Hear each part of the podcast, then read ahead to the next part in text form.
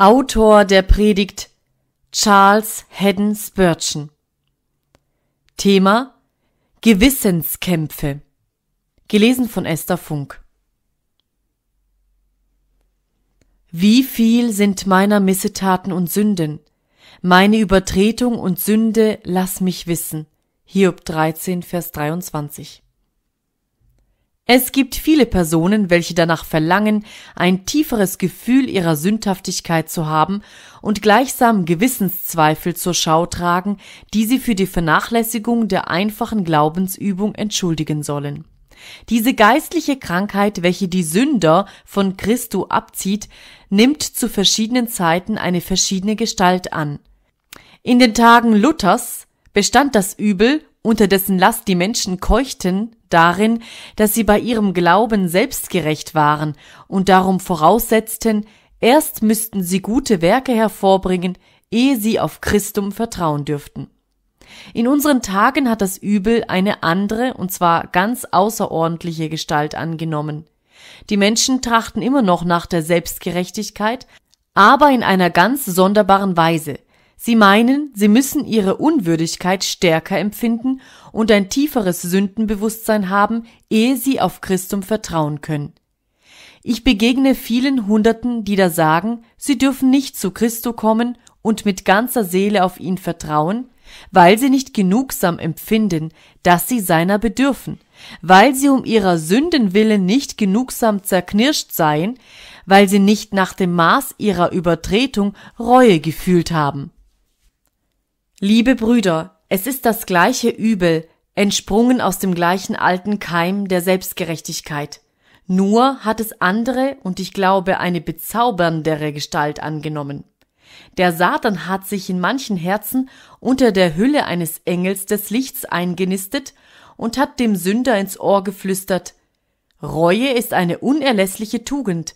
Warte noch, bis du reuevoll zerknirscht bist und wenn du dich genugsam um deiner Sünden willen gehärmt hast, dann bist du zubereitet für die Begegnung mit Christo und fähig auf ihn zu vertrauen, dich auf ihn zu verlassen.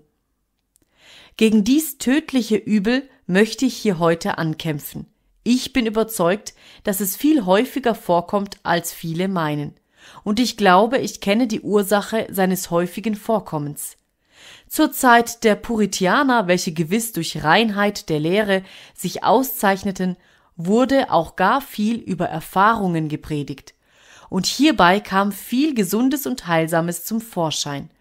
Aber manches war unbiblisch, weil es mehr das zur Richtschnur machte, was der Christ fühlt, und weniger, was der Herr Jesus gesagt hat. Mehr die Folgerung aus den Erfahrungen eines Gläubigen und weniger die Botschaft, welche jedem Glauben vorausgeht. Viele treffliche Männer jener Zeit, unter welchen Verfassern vorzüglicher religiöser Schriften sind, geben Schilderungen von dem, was ein Sünder sein müsse, ehe er zu Christo kommen könne, und beschreiben nun geradezu, was ein Heiliger ist, nachdem er schon zu Christo gekommen. Diese teuren Brüder haben ihre eigene Erfahrung zum Maßstabe genommen. Sie betrachteten das, was sie fühlten, ehe sie erleuchtet waren, als das Maß dessen, was jeder andere Mensch fühlen müsse, ehe er sein Vertrauen auf Christum setzen und auf Gnade hoffen dürfe. Es gab wohl damals einige, welche gegen diese Lehre sich erhoben und darauf bestanden, dass die Sünder müssten eingeladen werden, zu kommen gerade wie sie seien, nicht irgendwie durch Gefühle oder Werke vorbereitet. Es gibt heutzutage viele kalvinistische Prediger, welche davor zurückschaudern, eine freie Einladung an die Sünder ergehen zu lassen. Immer verbessern sie die Einladung des Heilands also. Wenn du ein gefühlvoller Sünder bist, so darfst du kommen, gerade als ob abgestumpfte Sünder nicht kommen dürften. Sie sagen, wenn du fühlst, wie nötig du Christum hast, so darfst du kommen. Und dann beschreiben sie, was dies Gefühl des Bedürfnisses ist und geben eine so erhabene Schilderung davon, dass die Zuhörer sagen, ja, ich fühlte noch nie etwas ähnliches, und sich fürchten zu kommen, weil diese Erfordernisse ihnen mangeln. Beachtet wohl, dass die Brüder einigermaßen die Wahrheit reden. Sie beschreiben, was ein Sünder fühlt, ehe er kommt, aber sie begehen einen Missgriff, indem sie das, was ein Sünder fühlt, als das hinstellen, was ein Sünder fühlen sollte. Was der Sünder fühlt und was er tut, ehe er durch die Gnade erneuert ist, ist das gerade Gegenteil von dem, was er tun und fühlen sollte. Wir sind immer im Irrtum, wenn wir sagen, die Erfahrung eines Christen müsse nach dem bemessen werden, was ein anderer Christ gefühlt habe. Nein, mein Freund, meine Erfahrung muss nach dem Wort Gottes beurteilt werden, und was der Sünder fühlen sollte, muss sich danach richten, was Christum ihm zu fühlen befiehlt, und nicht nach dem, was ein anderer Sünder gefühlt hat. Wenn wir uns mit uns selber vergleichen, so handeln wir nicht weise. Ich glaube, es gibt Hunderte und Tausende, welche in Zweifel und Ungewissheit bleiben und endlich der Verzweiflung anheimfallen, weil ihnen eine Beschreibung gemacht und von ihnen eine Vorbereitung auf Christum verlangt wird, welche sie nie erreichen können.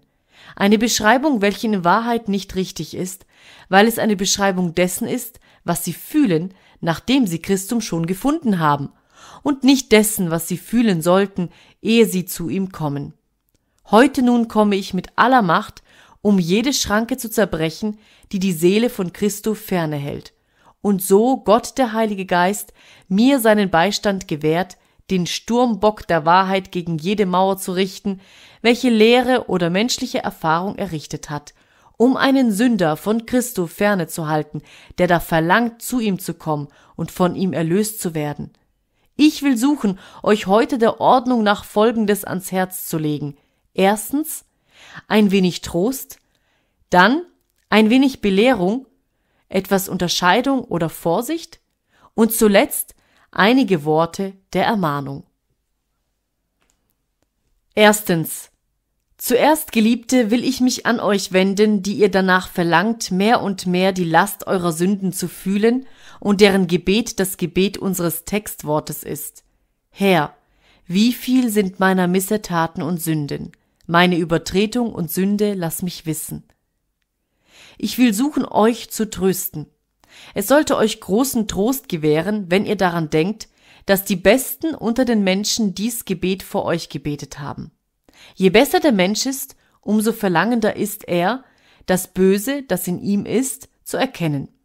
Je mehr ein Mensch von der Sünde abkommt und je mehr er im Wandel sich über seine täglichen Fehler und Verirrungen erhebt, umso mehr ruft er aus, erforsche mich, Gott, und erfahre mein Herz prüfe mich und erfahre, wie ich's meine. Und siehe, ob ich auf bösem Wege bin und leite mich auf ewigem Wege. Böse Menschen sind nicht begierig, ihre Bosheit zu erkennen.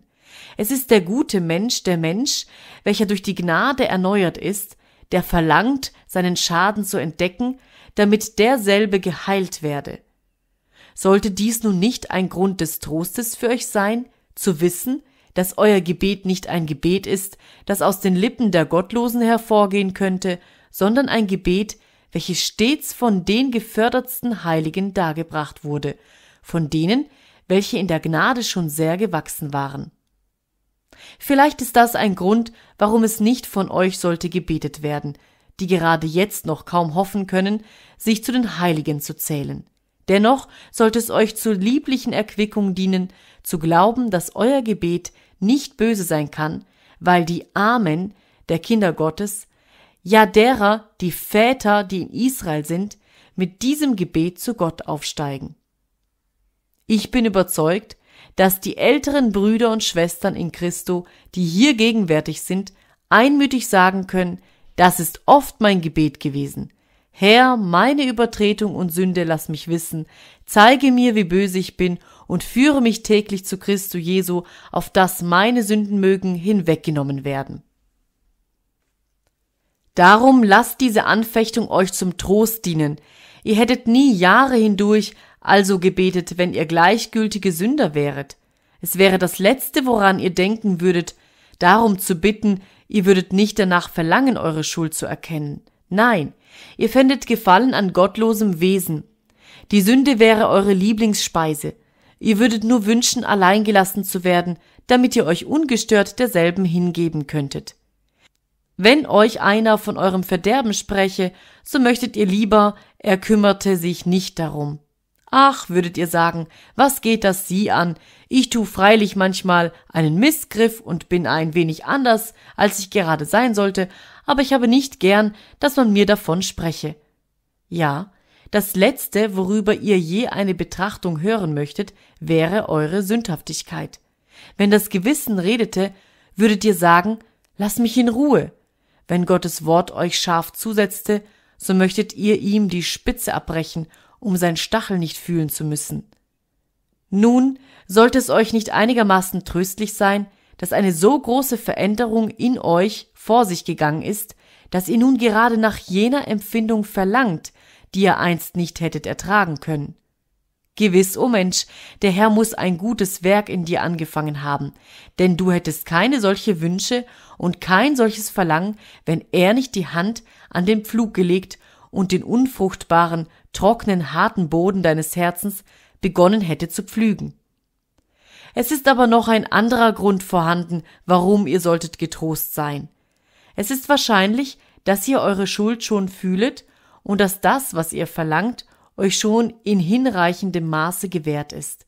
Es geschieht oft, dass ein Mensch die Gnade schon hat, die er erlangen möchte, und nicht weiß, dass er sie hat, weil er in dem, was er fühlen sollte, sich irrt und des Segens doch schon teilhaftig ist. Er hat das Gut schon erlangt, welches er Gott ihm zu gewähren bittet. Lasset mich's anders ausdrücken. Wenn's euch bekümmert, dass ihr um eurer Sünden nicht genug bekümmert seid, so seid ihr ja schon bekümmert. Wenn es euch leid tut, dass euer Herz so hart ist und dass euch eure Sünden nicht leid genug sind, so ist's euch ja eben schon leid. Meine lieben Zuhörer, lasst mich euch des Trostes versichern, dass, wenn ihr auf eure Knie niederfallet und betet, Herr, ich seufze vor dir, weil ich nicht seufzen kann, ich kann nichts fühlen, Herr, hilf mir, dass ich fühle, dass ihr ja eben fühlet und empfangen habt die Reue, um die ihr bittet. Wenigstens habt ihr die erste Stufe erreicht. Ihr habt das Senfkorn der Reue als ein unscheinbares Samenkorn empfangen. Lasst es nur gehen, es wird wachsen. Begießt es mit dem Gebet, so wird's zum Baume werden. Gerade die Gnade, um welche ihr bittet, ist's, dass ihr in euren Worten beten könnt. Es ist eure Reue, die Gott bittet, dass ihr besser bereuen möchtet. Es ist ein gebrochenes Herz, das Gott bittet, es zu brechen.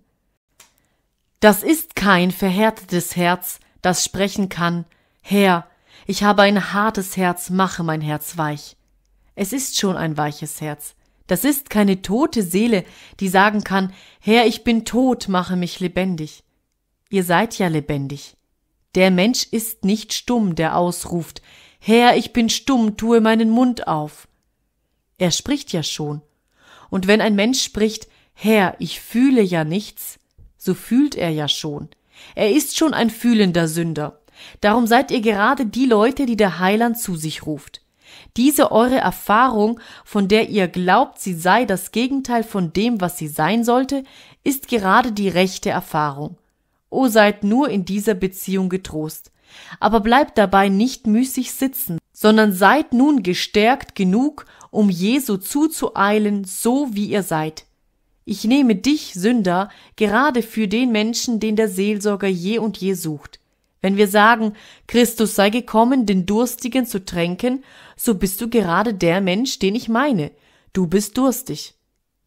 Nein, sagst du, ich fühle nicht, dass ich durstig bin, ich möchte es aber wohl fühlen. Gerade dieser Wunsch, dich durstig zu fühlen, ist dein Durst. Du bist gerade der Mensch, du bist dem Rechten viel näher, als wenn du sagtest, ich dürste, ich habe die rechte Eigenschaft, dann fürchtete ich, hättest du sie gerade nicht, weil du aber meinst, du habest sie nicht, so ist's umso klarer am Tage, dass du diese Eigenschaft hast. Wenn wirklich von einer solchen die Rede ist, wenn ich sage, kommet her zu mir alle, die ihr mühselig und beladen seid, ich will euch erquicken, und ihr sprechet, ach, ich fühle meine Last nicht genug, dann bist du gerade der Mensch, den das Wort meint. Und wenn ich sage, wer da will, der komme, und du sprichst, ich wünschte williger zu sein, ich will williger werden, dann bist du der Mensch. Es ist nur einer von Satans Ränken, ein Bissen von der satanischen Kunst der Hölle, die dich von Jesu Christo hinwegtreiben möchte. sei nun ein Widersacher Satans, diesen Augenblick, und sprich, du lügnerischer Feind, du sagst zu mir, ich fühl nicht genug, wie sehr ich das Heilands bedürfe. Ich weiß, dass ich mein Bedürfnis fühle, und weil ich's fühlen verlange, so fühle ich's wirklich. Christus befiehlt mir, zu ihm zu kommen, und ich will kommen, heute, jetzt. Ich will meine Seele ganz, wie sie ist, in die Hände dessen befehlen, des Leib am Holze hing. Gehe es, wie es wolle. Hier verlasse ich mich auf ihn und hange ihm an als dem Fels meines Heils. So nehmt diese Worte des Trostes denn an. Zweitens. Ich gehe nun zum zweiten Teil über und richte einige Worte der Belehrung an euch. Es ist, mein lieber Zuhörer, dein ernstliches Verlangen zu wissen, wie viele deiner Missetaten und Sünden sind, und dein Gebet lautet, Herr, meine Übertretung und Sünde lass mich wissen. Lass dir also zeigen, wie Gott deine Gebete erhören wird. Gott erhört dasselbe Gebet auf mehrerlei Weise, und obgleich die Wege verschieden sind, so sind sie doch alle gleich segensreich und wirksam. Gott erhört zuweilen dies Gebet dadurch, dass er zulässt, dass ein Mensch mehr und mehr in grobe Sünden fällt. Bei unserer letzten Kirchenversammlung teilte ein Bruder seine Erfahrung mit, wie er zu Gott gekommen sei, und erzählte, er hätte zuerst seine Schuld nicht erkannt, sein Herz sei sehr verhärtet gewesen, bis dass es eines Tages geschah, dass er versucht ward, eine Unwahrheit zu sagen.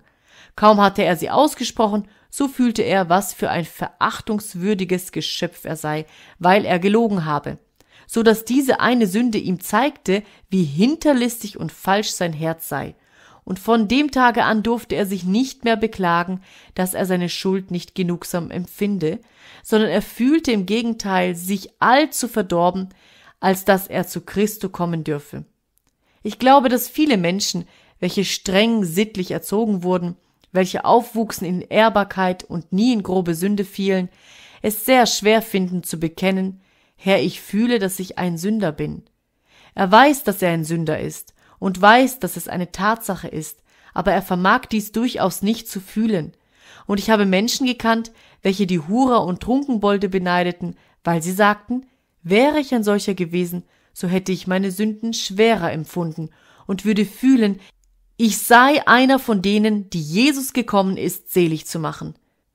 Es kann sein, obgleich ich hoffen möchte, dass es nie vorkomme, dass dich Gott lasse in Sünden fallen.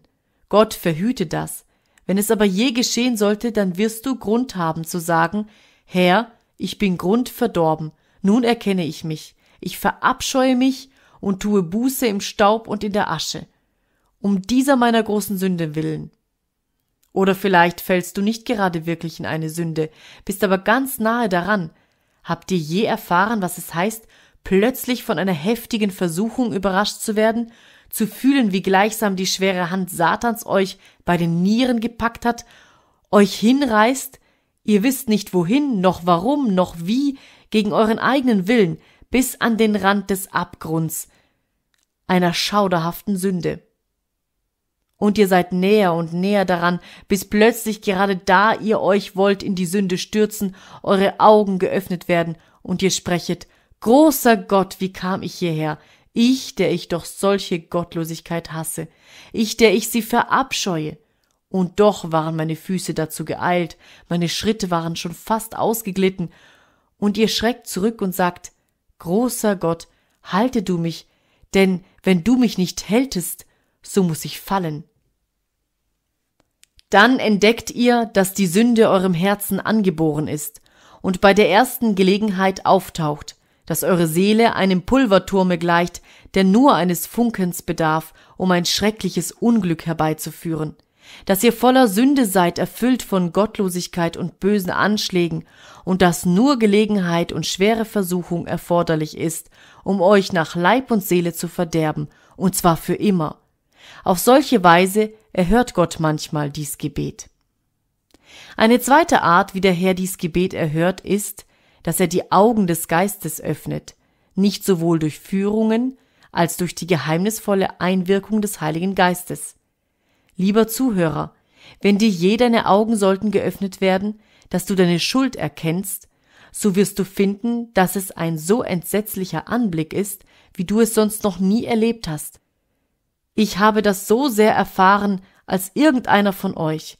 Als Knabe hatte ich fünf Jahre lang nichts vor Augen als meine Schuld, und obschon ich sagen darf, dass diejenigen, welche meinen Wandel beobachteten, keine auffallende Sünde bei mir wahrnahmen, so gab es doch, wenn ich auf mich selbst sah, keinen Tag, an welchem ich nicht so grobe, so schändliche Sünden gegen Gott beging, dass ich oft und viel wünschte, ich wäre nie geboren worden. Ich begreife John Bunyan, wenn er einmal sagte, er wollte lieber, er wäre ein Frosch oder eine Kröte gewesen, als ein Mensch. So schuldvoll fühlte er sich damals. Ihr wisst, wie es mit euch selber steht. Es ist da, wie wenn eine Frau ihr Zimmer reinigt. Sie schaut und siehe, es ist nirgends Staub, die Luft ist rein, und all ihr Hausgerät glänzt hell. Aber es ist ein Spalt im Fensterladen, ein Lichtstrahl dringt hinein, und ihr seht den Staub auf und niederwirbeln im Sonnenschein, gleich tausend leuchtenden Punkten. So ist's im ganzen Zimmer, aber sie kann's nur da sehen, wo eben der Sonnenstrahl durchbricht. Gerade so steht's mit uns. Gott sendet einen Strahl seines göttlichen Lichts ins Herz, und dann sehen wir, wie grundverdorben und gottlos es ist. Ich glaube, liebe Zuhörer, dass euer Gebet nicht, wie es bei mir der Fall war, durch schreckliches Sündenbewusstsein, entsetzliche Träume, Nächte voller Jammer und Tage voller Leiden erhört wird. Hütet euch! Ihr bittet eine furchtbare Bitte, wenn ihr Gott anfleht, er möge euch euer Sündenverderben zeigen. Besser, ihr ändert eure Bitte und sprecht also, Herr, bringe mir meine Gottlosigkeit so weit zum Bewusstsein, dass ich dadurch zu Christo geführt werde, nicht so weit, dass ich dadurch von ihm zurückgeschreckt werde, nicht so weit, dass es mich zur Verzweiflung bringt, nur weit genug, dass ich geheilt werde von allem Selbstvertrauen und dahin komme, auf Christum allein zu vertrauen. Sonst könntet ihr wie Moses euch gedrungen fühlen, in einem Anfall der schrecklichsten Angst auszurufen, O Herr, erwürge mich lieber, habe ich anders Gnade vor deinen Augen gefunden, dass ich nicht mein Unglück sehen müsse. Es bleibt uns aber noch die Anwendung zu machen. Da werdet ihr mich fragen, wie kann ich zu dem Gefühl meines Heilandsbedürfnisses gelangen? Der erste Rat, den ich euch gebe, besteht darin, nennt die Sünden einzeln. Sagt nicht, ich bin ein Sünder. Das will nicht sagen. Jedermann sagt so. Sondern fragt euch, bin ich ein Lügner? Bin ich ein Dieb? Bin ich ein Trunkenbold? Habe ich unkeusche Gedanken? Habe ich unzüchtige Handlungen begangen? Habe ich mich innerlich oft gegen Gott aufgelehnt? Bin ich oft ohne Ursache zornig? Habe ich ein böses Gemüt? Bin ich habsüchtig? Liebe ich diese Welt mehr denn die zukünftige? Vernachlässige ich das Gebet? Versäume ich die ewige Seligkeit? Stellt die Fragen nach den einzelnen Punkten, so werdet ihr euch bald überzeugen, viel eher, als wenn ihr nur im großen Ganzen euch als Sünder ins Auge fasst. Ich habe von einem heuchlerischen alten Mönch erzählen hören, der laut aufzuschreien pflegte, während er seinen Rücken ganz sanft geißelte. Herr, ich bin ein großer Sünder, ein so verworfener Sünder wie Judas. Und wenn jemand sagte, ja, das seid ihr, ihr seid wie Judas, ein schändlicher alter Heuchler, so pflegte er zu sagen, nein, das bin ich nicht. Dann fing er wieder an, ich bin ein großer Sünder. Da sagte einer, Ihr seid ein großer Sünder, ihr habt das erste Gebot übertreten. Und wieder sagte er, Nein, das habe ich nicht. Und wieder fing er an, Ich bin ein großer Sünder. Und wenn dann einer sagte, Ja, ihr habt das zweite Gebot übertreten, so gab er abermals zur Antwort, Nein, das habe ich nicht. Und so mit dem dritten und vierten und fort und fort durchs ganze Gesetz. So kam es, dass er nach seiner Meinung alle zehn Gebote gehalten hatte und dennoch ausrief, ich bin ein großer Sünder. Der Mensch war eben ein Heuchler, denn wenn er die Gebote nicht übertreten hätte, wie könnte er überhaupt ein Sünder sein? Ihr werdet besser fahren, eure Sünden nicht im Ganzen zu nennen, sondern sie aufzuzeichnen, sie zu zählen und sie einzeln nacheinander zu betrachten. Dann rate ich euch zunächst, nicht einen solchen Prediger zu hören, der in der Mehrzahl zu euch spricht, sondern einen solchen, der mit euch umgeht, wie wenn ihr einzig da wäret. Sucht einen Prediger auf wie Roland Hill, von welchem es heißt, dass wenn man im hintersten Sitz der Empore saß, man immer glaubte, Herr Hill habe es gerade auf einem abgesehen, oder wenn man in der Vorhalle saß, wo man nicht von ihm gesehen werden konnte, man doch fast überzeugt sein musste, er wisse, man sei da, und er predige ganz nur für uns. Ich müsste wirklich erstaunen, wenn die Menschen bei gewissen Geistlichen je ihre Sünden fühlen könnten. Höflichen, verständigen, achtungswerten Geistlichen, die zu ihren Zuhörern nie ein Wort sagen, als ob dieselben sich je in etwas verfehlt hätten. Ich sage von diesen Herren, was Hug Latimer von manchen Geistlichen seiner Zeit sagte, dass sie besser dazu taugen, eine Polonaise zu tanzen, als mit Menschenseelen umzugehen. Ich glaube, einige derselben sind heutzutage besser imstande, zierliche Vorlesungen zu halten und gefällige, dem fleischlichen Sinn schmeichelnde Dinge zum Vorschein zu bringen, als Sündern das Wort Gottes zu predigen. Wir bedürfen Männer wie Johannes der Täufer und die Donnerskinder. Wir bedürfen Männer wie Baxter, die predigen, als ob sie nie mehr predigten, wie Sterbliche zu Sterblichen. Wir brauchen Männer wie John Barrett, die schon seit Jahren keinen Honig mehr im Mund führen und keine schönen Worte mehr machen können. Männer, die scharf treffen, die den Bogen spannen und den Pfeil bis zur Spitze anlegen und ihn wacker losschnellen, die mit tödlichem Geschoss mitten aufs Herz und aufs Gewissen der Menschen zielen, tief verwunden, auf die geheimen Begierden und offenen Sünden losschlagen, die nicht auf dem Allgemeinen bleiben, sondern das Besondere hervorheben, die nicht den Menschen im Ganzen, sondern den Menschen im Einzelnen predigen, nicht der Masse und dem Haufen, sondern jedem Menschen besonders und persönlich. Werdet dem Prediger nicht gram, wenn er euch zu nahe tritt. Bedenkt, dass dies seine Pflicht ist. Und wenn euch die Geißel um und um trifft und euch verwundet, so dankt Gott dafür und freut euch darüber.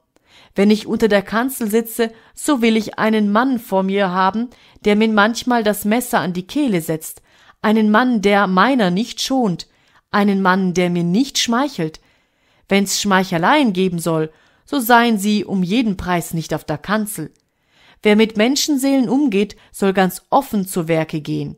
Die Kanzel ist nicht der Ort für zierliche Redensarten, wenn sich's um den Ernst der Ewigkeit handelt. So nehmt denn diesen Rat an und höret auf einer Predigt, die euch persönlich und scharf aufs Korn nimmt. Dann, wenn du gern möchtest deine Sünden kennenlernen, so treibe fleißig Gottes Wort. Das zwanzigste Kapitel des zweiten Buches Mose sei euch oft vor Augen und nehmt als Erklärung die Bergpredigt dazu und den Ausspruch Christi. Wer ein Weib ansieht, ihrer zu begehren, der hat schon mit ihr die Ehe gebrochen in seinem Herzen. Verstehet wohl, dass Gottes Gebote nicht nur das meinen, was sie in Worten aussprechen, sondern dass sie den Gedanken, das Herz, die Vorstellung berühren. Denkt an den Ausspruch Davids. Deine Gebote sind sehr weit. Und so denke ich, wirst du bald dazu gelangen, die Hässlichkeit deiner Sünde und die Schwärze deiner Schuld aufzudecken. Und willst du noch mehr wissen, so verwende ein wenig Zeit auf die Betrachtung des verhängnisvollen Endes deiner Sünde, wenn du unbußfertig sterben solltest. Wage es hinabzuschauen auf das Feuer, das dein ewiger Wohnort sein müsste wenn der Herr Jesus dich nicht selig macht. Sei weise, o Sünder, und schaue auf den Herbst, da du gewisslich einzuernten hast, wenn du Unkraut säst. Lass folgende Worte manchmal in deinen Ohren erschallen. Sie werden in die ewige Pein gehen. Öffne deine Ohren und höre auf den Schluss dieser Worte. Da wird sein Heulen und Zähneknirschen. Bewege eine Stelle wie die folgende in deinem Herzen. Die Gottlosen müssen zur Hölle gekehrt werden. Alle Heiden, die Gottes vergessen. Diese ernsten Gedanken werden für dich von Nutzen sein. Bücher wie Alleines Wegstimme, Baxters Ruf an die Unbekehrten, Dottriges Anfang und Fortgang und so weiter können wohltätig auf dich einwirken und dich aufmerksam machen auf die Größe deiner Schuld, indem sie dich zum Nachdenken über die Größe ihrer Strafe veranlassen. Wenn du aber noch einen besseren und wirksameren Weg wissen willst, so gebe ich dir noch einen anderen Rat. Nimm die rechte Zeit dazu nachzusinnen über die Leiden Christi, denn deine Sündenschuld zeigt sich nirgends so deutlich als in der Tatsache, dass sie deinen Heiland umbrachte.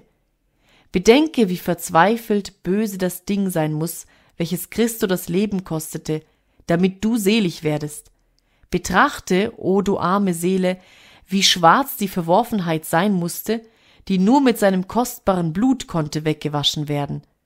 Wie schwer die Beleidigungen, die mit nichts konnten gesühnt werden, als damit, dass sein Leib ans Kreuzesholz genagelt, seine Seite durchstochen wurde, dass er schmachtend und durstend starb und ausrief, Mein Gott, mein Gott, warum hast du mich verlassen?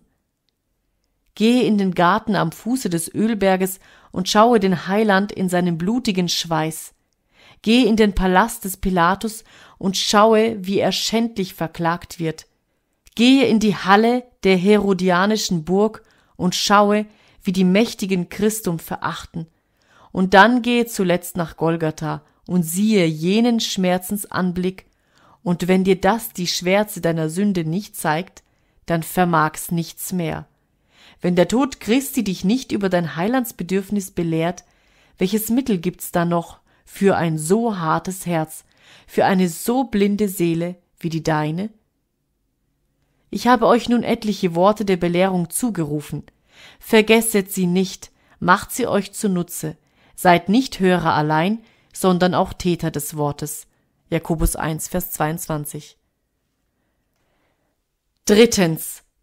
Und nun einige wenige Worte über richtige Unterscheidung. Du verlangst danach, lieber Zuhörer, deine große Schuld zu erkennen und zu fühlen, dass du Jesum nötig hast.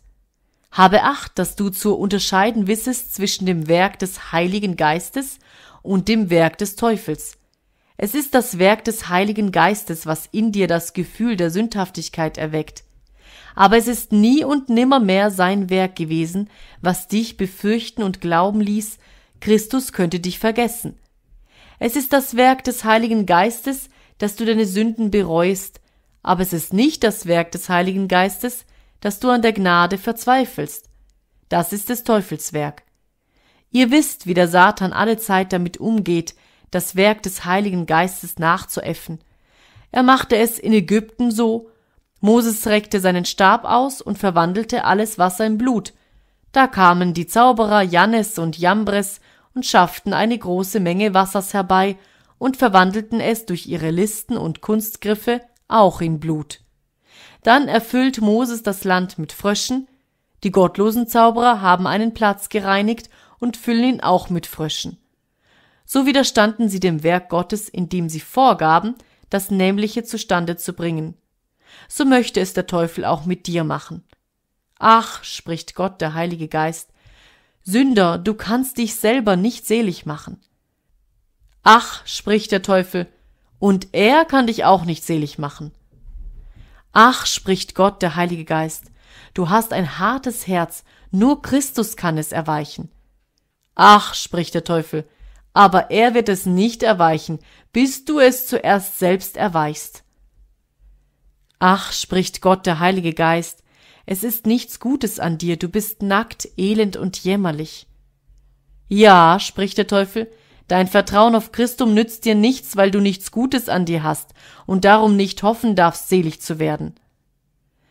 Ach, spricht der Heilige Geist, du fühlst deine Sünde nicht, es fällt dir schwer zu bereuen, um deiner Herzenshärtigkeit willen. Ach, spricht der Teufel, und weil du so verhärtet bist, so kann dich Christus nicht erlösen. Lernet also unterscheiden zwischen dem einen und dem andern. Wenn zuweilen ein reuevoller Unglücklicher daran denkt, sich selbst das Leben zu nehmen, meinet ihr, dies sei das Werk des Heiligen Geistes? Es ist des Teufels Werk. Derselbige war ein Menschenmörder von Anfang. Es spricht ein Sünder, ich bin so schuldbeladen, dass ich gewiss nie kann Vergebung empfangen. Ist dies des Heiligen Geistes Lehre, diese Lüge? Ach, das kommt vom Vater der Lüge. Wenn ihr eine Lebensbeschreibung lest, wie die in der überschwänglichen Gnade von Bunyan, so sorget, dass ihr dazu bemerkt, das ist das Werk des Heiligen Geistes. Herr, verleihe mir das. Das ist des Teufels Werk. Herr, bewahre mich davor. Wünschet nicht, der Teufel möge eure Seele in Stücke zerreißen. Je weniger ihr mit ihm zu schaffen habt, desto besser, und wenn der Heilige Geist euch ganz vor dem Teufel bewahrt, so dankt ihm dafür. Wartet nicht auf die Schauer und Schrecken mancher anderer, sondern kommt gerade so, wie ihr seid, zu Christo. Ihr habt jene Schrecken und Ängste nicht nötig. Sie nützen euch wenig. Lasst mich euch auf etwas anderes aufmerksam machen. Ich verlange von euch nicht, ihr solltet euch so mit euren Sünden bekannt machen, dass ihr hoffen dürft, sie alle zu erkennen, denn ihr könntet sie mit der beschränkten menschlichen Zahlenkunst doch nicht überzählen. Jung sagte in seinen Nachtgedanken, Gott verbirgt vor den Augen aller Menschen, nur nicht vor seinen eigenen, jenen schrecklichen Anblick des Menschenherzens. Wenn ihr nur zum zehnten Teil wüsstet, wie verabscheuungswürdig ihr gewesen seid, so möchte es euch krank machen, Ihr, die ihr am allerehrbarsten gewesen seid und ausgezeichnet vom Charakter, wenn alle vergangenen Sünden eures Herzens vor euch stehen könnten, in ihren schwarzen Farben, und ihr sie in ihrer wahren Gestalt erblicken könntet, so wäret ihr schon in der Hölle, denn das ist wahrlich die Hölle, wenn man die Sündigkeit seiner Sünde erkennt. Meinet ihr, ihr möchtet sagen, ihr wollet Gott auf den Knien darum bitten, dass er euch in die Hölle schicke oder euch krank mache? Seid nicht so töricht. Saget, Herr, lass mich meine Schuld so weit erkennen, dass ich dadurch zu Christo gezogen werde. Aber gib meiner Neugierde nicht nach, wenn ich mehr wissen möchte. Nein, schenke mir nur so viel Sündenerkenntnis, dass ich fühle, ich müsse auf Christum vertrauen oder verloren gehen. So will ich mich zufrieden geben, wenn du mir schon ein mehreres versagst. Und wiederum, meine teuren Zuhörer, achtet auf die nächste Vorsicht, denn sie ist sehr wichtig. Habt Acht, dass ihr keine Gerechtigkeit aus euren Gefühlen zu schaffen sucht. Wenn ihr sagt, ich darf nicht zu Christo gehen, bis ich fühle, dass ich seiner bedarf, so ist das offenbare Werkgerechtigkeit. Ihr seid ganz auf dem verkehrten Wege, weil Christus von euch nicht verlangt, ihr sollt ein Bedürfnis nach ihm fühlen, auf das ihr für ihn vorbereitet seid. Er verlangt keine Vorbereitung und alles, was ihr für eine Vorbereitung haltet, ist ein Missgriff. Ihr müsst gerade kommen, wie ihr seid, heute, wie ihr da seid, jetzt, nicht wie ihr gern wäret, sondern gerade jetzt, so wie ihr jetzt eben seid. Ich sage nicht zu euch, geht heim und suchet Gott im Gebet. Ich sage, kommet jetzt in eben dieser Stunde zu Christo. Ihr werdet nie in einem besseren Zustand sein als jetzt, denn ihr waret noch nie in einem schlechteren, und das ist der geeignetste Zustand, in welchem ihr zu Christo kommt. Wer recht krank ist, ist gerade im rechten Zustand, um einen Arzt zu brauchen. Wer schmutzig und rußig ist, ist gerade im rechten Zustand, um des Waschens zu bedürfen. Wer nackt ist, ist im rechten Zustand, um bekleidet zu werden. Das ist bei euch der Fall. Aber ihr sprecht, ich fühle meine Hilfsbedürftigkeit nicht. Gerade recht, euer Nichtfühlen zeigt euch, dass ihr es umso nötiger habt. Ihr könnt euren Gefühlen nicht trauen, weil ihr sagt, ihr hättet keine. Wie, wenn Gott eure Gebete erhörte und euch eure Bedürfnis fühlbar machte, so würdet ihr anfangen, auf eure Gefühle zu vertrauen und würdet euch verleiten lassen zu sagen, ich traue auf Christum, weil ich meine Hilfsbedürftigkeit fühle. Das hieße geradezu sagen, ich vertraue auf mich selbst. All das ist nur vermummte Werk- und Scheinheiligkeit. All dies predigen, die Sünder müssten das fühlen und jenes fühlen, ehe sie auf den Herrn Jesum vertrauen dürften, ist nichts anderes als Selbstgerechtigkeit in veränderter Gestalt. Ich weiß, dass unsere kalvinistischen Brüder diese Predigt ungern haben werden. Ich kann nicht helfen, denn ich stehe keinen Augenblick an zu sagen, dass das Pharisäertum mehr mit dem Ultrakalvinismus verknüpft ist als mit irgendeiner anderen Glaubenspartei der Welt.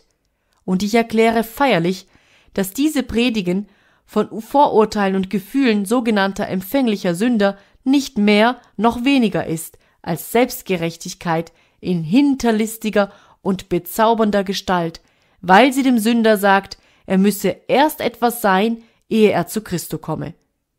Denn das Evangelium ist verkündiget nicht den empfänglichen Sündern oder Sündern mit dieser oder jener erforderlichen Eigenschaft, sondern den Sündern als Sündern, den Sündern, wie sie eben sind. Es ist nicht verkündiget den Sündern als reuigen Sündern, sondern den Sündern als Sündern, sei ihr Zustand, welcher er wolle, und ihre Gefühle, welcher Art sie wollen. O Sünder, die Gnadentüre ist euch heute weit aufgetan. Lasst euch vom Satan nicht zurückdrängen mit seinem Gerede, du bist nicht in der rechten Verfassung. Ihr seid in der rechten Verfassung. Das heißt, ihr besitzt alle Eigenschaften, die Christus verlangt, nämlich gar keine. Kommt zu ihm gerade, wie ihr seid. Ach, sagt einer, aber Sie kennen doch das Lied, alle Schicklichkeit ist hier, dass du fühlst, ermangle dir. Soweit kann ich's nicht bringen. Dann rate ich euch, nie nur einen Teil eines Liedes oder eines Textes anzuführen. Nehmet das Ganze. Alle Schicklichkeit ist hier, dass du fühlst, ermangle dir. Dieses schenkt er dir durch seines Geistes Zier. Komm und bitte ihn, es dir zu schenken. Und glaube, so wird er dir's schenken. Glaube es, mein Herr und Meister sehnt sich danach, dich selig zu machen. Vertraue auf ihn, armer Sünder, so wirst du selig. Wenn nicht, so will ich mit dir verloren sein. Glaube nur, dass mein Herr ein liebevolles Herz hat und imstande ist zu vergeben und dass er einen mächtigen Arm hat und imstande ist, dich zu trösten. Tue ihm nun die Ehre an und miss sein Korn nicht mit deinem Scheffel, denn seine Gedanken sind nicht eure Gedanken und eure Wege sind nicht seine Wege, sondern so viel der Himmel höher ist als die Erde, so sind auch seine Wege höher denn eure Wege und seine Gedanken denn eure Gedanken. Heute spricht er zu euch, Glaube an den Herrn Jesum Christum, so wirst du selig. Sünder, wenn du glaubst und nicht selig wirst, so ist ja Gottes Wort eine Lüge und Gott ist nicht wahrhaftig. Und willst du meinen, es sei allezeit also? Nein, Sünder, mache dich nun mit der Verkündigung dieses Evangeliums vertraut und sprich, ich eil zum gnadenreichen Herrn, dass er Gefühl mir gebe. Vielleicht rührt er mein Herze gern, damit ich armer lebe. Vielleicht erhöret er mein Flehen, er hört vielleicht mein Rufen, ich flehe, sollte ich auch vergehen an seines Thrones Stufen. Du kannst nicht zugrunde gehen, sobald du auf Christum vertraust, und ob du keine guten Werke noch keine guten Regungen hast, wenn nur deine Arme das Kreuz umschlingen und deine Stirn mit dem Blut besprengt ist, so wird der Engel der Verwüstung, wenn er einst über die Welt kommen wird, an dir vorübergehen. Denn also steht geschrieben, wenn ich das Blut sehe, so will ich vor euch übergehen. Und nicht, wenn ich eure Gefühle wegen des Blutes sehe, auch nicht, wenn ich euren Glauben an das Blut sehe, sondern wenn ich das Blut sehe, so will ich vor euch übergehen. Lernet unterscheiden zwischen einem Sündengefühl, das euch demütigt, und einem Sündengefühl, das euch nur hochmütig macht.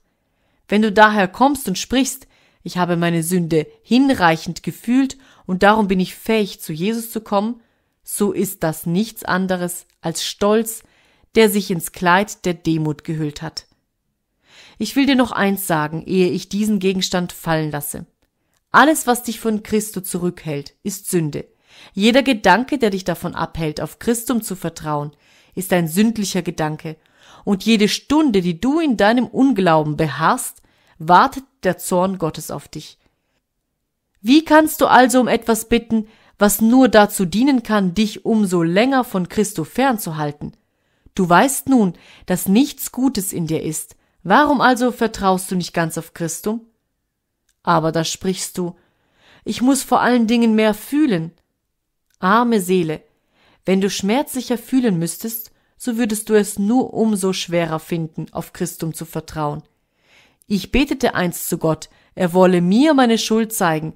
Ich dachte kaum, wie er mich erhören würde. Ja, ich war ein solcher Tor, dass ich nicht zu Christo kommen wollte, bis dass mich der Teufel zu ihm schleppe. Ich sprach, Christus kann nicht für mich gestorben sein, weil ich mich nicht elend genug gefühlt habe. Gott erhörte mich. Und glaubet es mir, nie wieder will ich solch ein Gebet über meine Lippen kommen lassen, denn als ich anfing, meine Schuld zu fühlen, da sprach ich, ich bin zu verworfen, als dass ich könnte selig werden. Und ich fand, dass gerade das, worum ich gebeten hatte, mir zum Unheil und nicht zum Segen war. Darum, wenn du fühlen solltest, was du zu fühlen bittest, so könnte dir das zum Verdammnis dienen. Sei also weise und höre auf deines Meisters Stimme, halte dich nicht auf bei der Seife der Wäsche und beim Feuer eines Goldschmiedes, sondern komm und wasch dich im Jordan und sei gereinigt, Komm und halte dich nicht auf, bis dein Herz vom Flug unterst und zu oberst gekehrt und deine Seele mit der Axt zu Boden gehauen wird. Komm jetzt und so, wie du bist, zu ihm.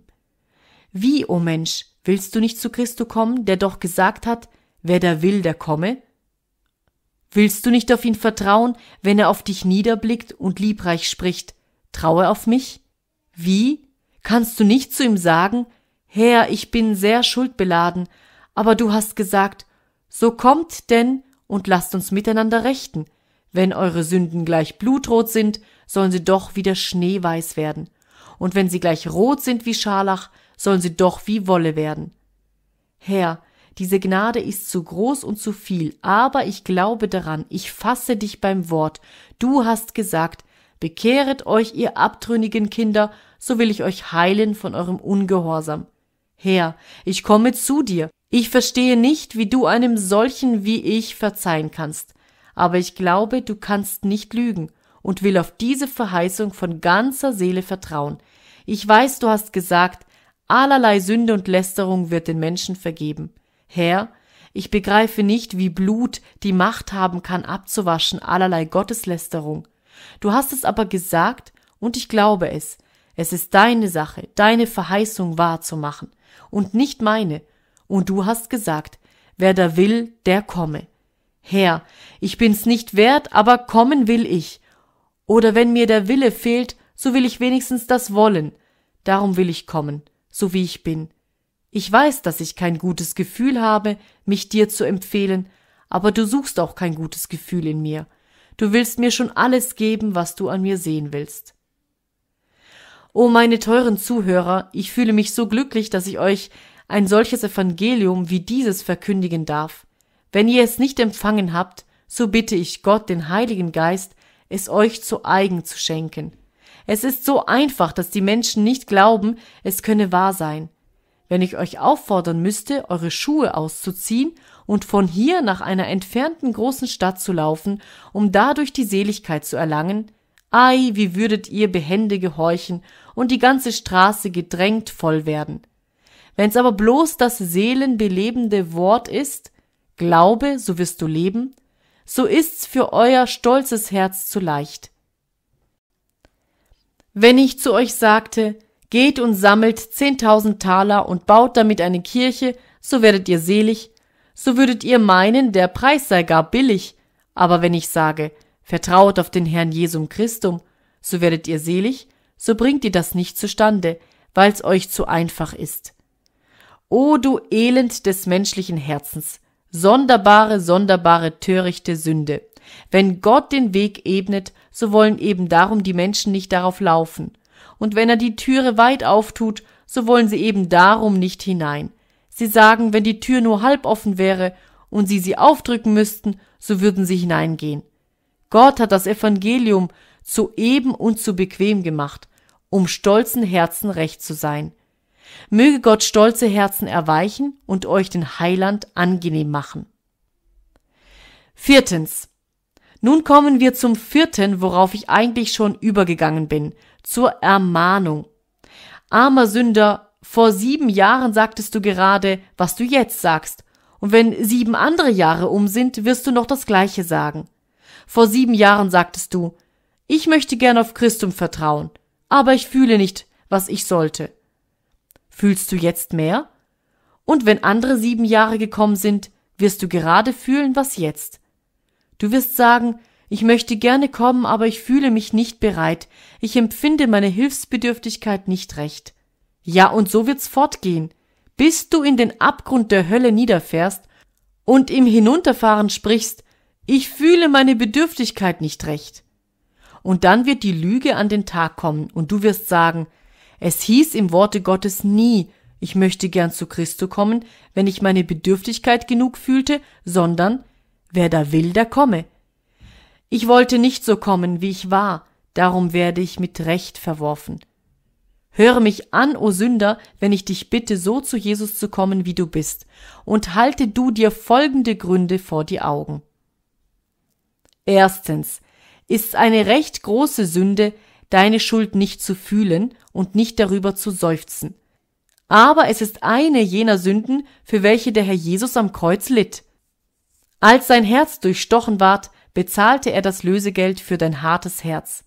Ach du Sünder, wenn Christus nur dafür gestorben wäre, dass uns alle Sünden ausgenommen die Herzenshärtigkeit sollten vergeben werden, so könnten wir nie in den Himmel kommen, denn wir alle, alle, auch die da geglaubt haben, wir haben alle die große Sünde begangen, dass wir unbußfertig waren vor ihm. Wenn er nicht gestorben wäre, um diese Sünde so gut wie alle übrigen abzuwaschen, wohin käme es mit uns? Gerade, dass du nicht weinen, dich nicht bekümmern kannst, wie du gern möchtest, ist eine Häufung deiner Schuld. Aber hat dich nicht Christus von dieser Sünde abgewaschen? Wie schwarz sie auch sei, komm zu ihm, er vermag dich auch davon zu erlösen. Dann komme zu Jesu, weil er es allein ist, der dir ein Herz nach deinem Wunsch zu geben vermag. Wenn die Menschen nicht zu Christo kämen, bis sie fühlten, was sie fühlen sollten, dann könnten sie nie und nimmer zu ihm kommen. Ich will offen gestehen, dass wenn ich Christo nie vertraut hätte, bis mir das Gefühl gekommen wäre, ich könnte ihm vertrauen, so hätte ich auch nie auf ihn vertrauen können und könnte es noch jetzt nicht. Denn es kommen mir Zeiten, wo ich nach einer möglichst klaren und schlichten Predigt des Evangeliums auf mein Zimmer komme und finde mein Herz tot, schlaff, schwer wie ein Klotz. So denke ich dann, wenn ich nicht als ein Sünder zu Christo kommen könnte, so könnte ich's auf keine andere Weise. Wenn ich in der Bibel vor dem Worte Sünder ein anderes Wörtlein fände. Jesus Christus ist gekommen in die Welt, dann eine Eigenschaftswort und nachher erst Sünder selig zu machen, so wäre ich verdammt. Gerade weil das Wort Gottes sagt, Sünder, also wie sie sind, weil Jesus Christus in die Welt gekommen ist, Sünder selig zu machen. Gerade deshalb darf ich hoffen, dass er gekommen ist, auch mich selig zu machen. Wenn es hieße, Christus Jesus sei in die Welt gekommen, weichherzige Sünder selig zu machen, so müsste ich sagen, Herr, mein Herz ist wie ein Diamant. Und wenn es hieße, Jesus sei in die Welt gekommen, weinende Sünder selig zu machen, so müsste ich sagen, Herr, wie sehr ich meine Augenlider zusammenpresse, so kann ich doch nicht eine einzige Träne zum Vorschein bringen. Wenn es hieße, Jesus sei in die Welt gekommen, um Sünder selig zu machen, die fühlten, dass sie seiner bedürften, so müsste ich sagen, ich fühle das Bedürfnis nicht, ich weiß wohl, dass ich seiner bedarf, aber ich fühle es nicht. Aber, o oh Herr, du bist gekommen, Sünder selig zu machen, und darum werde ich selig. Ich vertraue darauf, dass du kamest, mich zu erlösen, und hier bin ich, gehe es wie es wolle, ich verlasse mich auf dich. Gehe ich zugrunde, so vertraue ich auf dich, und sollte ich verloren gehen, es stehe in deiner Hand. Denn in meinen eigenen Händen will ich in keinerlei Weise sein, und auf keinen Fall. Ich komme zu diesem Kreuz, und unter diesem Kreuz stehe ich. Deine vollkommene Gerechtigkeit ist mein Schmuck, mein herrliches Kleid. Komm, o Sünder, zu Christo, weil er dein Herz erweichen kann und nicht du selbst. Er ist sehr hoch erhaben, zu geben Reue und Vergebung der Sünden, nicht aber Vergebung allein, sondern auch Reue. Er schenkt seine Gnade nicht nur denen, die sie suchen, sondern auch denen, die sie nicht suchen. Er gibt Reue nicht bloß denen, die von selber bereuen, sondern auch denen, die nicht bereuen können.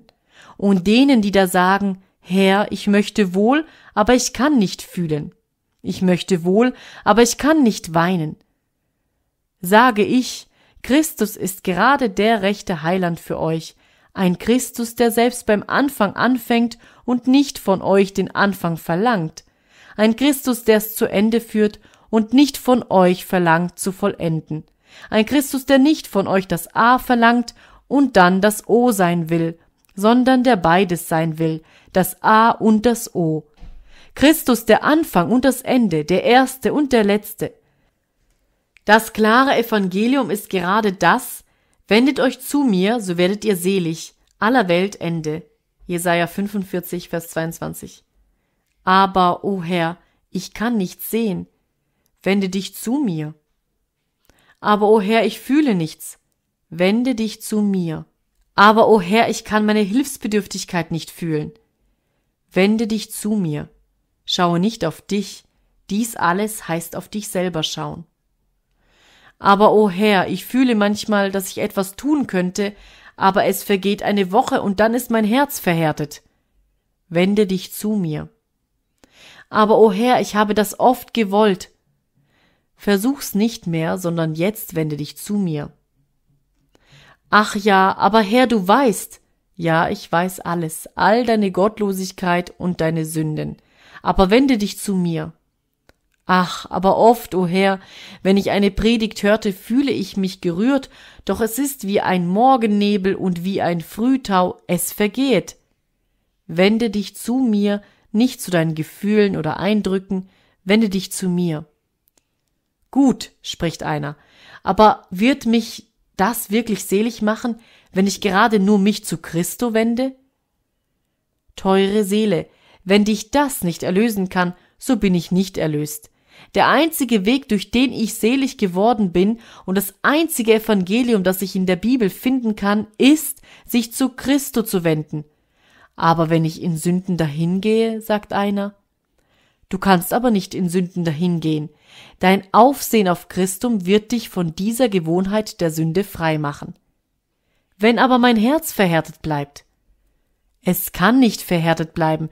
Du wirst erfahren, dass das Anschauen Christi dich davor bewahrt. Es ist gerade wie es in dem Liede heißt, zerschmolzen von Gnade lieg hier ich im Staube und weine der Gnade zum Preis, die ich glaube. Ihr werdet nie fühlen, was ihr sollt, bis dass ihr das nicht fühlet, was ihr wollt. Ihr werdet nie zu Christe kommen, bis dass ihr nicht fühlet, dass ihr kommen könnt. Kommt, wie ihr seid, kommt in aller Armseligkeit und Verstocktheit und Härtigkeit, wie ihr jetzt seid. Erfasset Christum als euer Alles in allem. Erhebet eure Lobgesänge, ihr Engel, schlaget eure goldenen Harfen, ihr Erlösten. Hier sind Sünder, die heute der Hölle entronnen sind. Hier sind Menschen, die heute ihr Vertrauen auf Christum gesetzt haben. Wenn sie es schon kaum wissen, so sind sie doch alle ihre Sünden ihnen vergeben.